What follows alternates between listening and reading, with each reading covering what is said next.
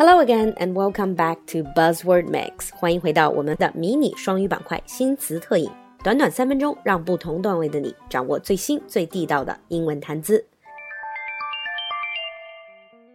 In today's Buzzword Mix, our buzzword is spoiler.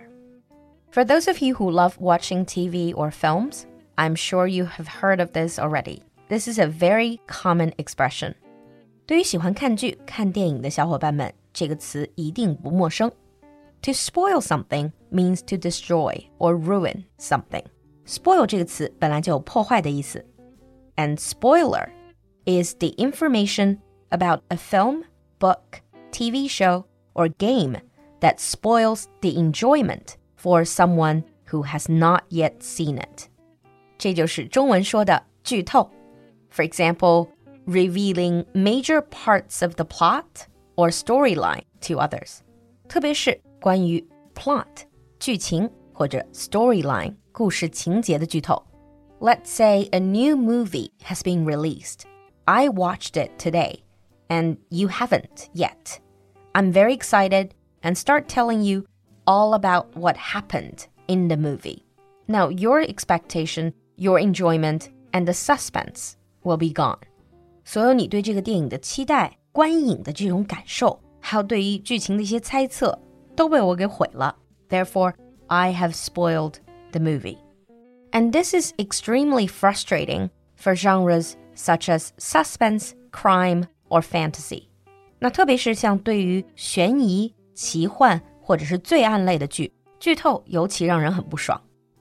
The term spoiler was introduced in the early days of the internet and came to prominence in newsgroup conversations。那实际上，在互联网兴起的初期就已经有了 spoiler 剧透的这个概念。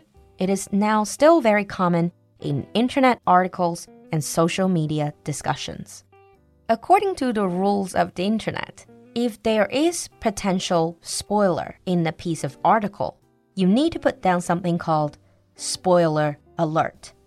网络的一条不成文的规矩就是。如果有剧透的嫌疑，那么前面需要给一个 spoiler alert，剧透预警，meaning that you warn people if you read on, you will see spoiler. So be very careful if you don't want the spoiler. Some articles will also tell you that they are spoiler free.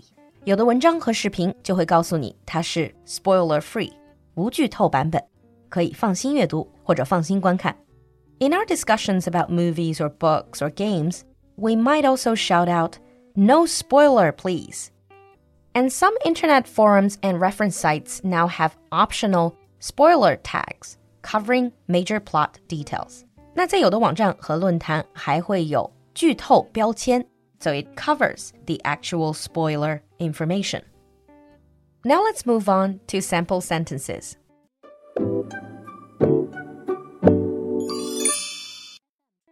Sample 1. These spoilers can really ruin the entire gaming experience. These spoilers can really ruin the entire gaming experience. Sample 2. Spoiler alert Rob dies in season 3.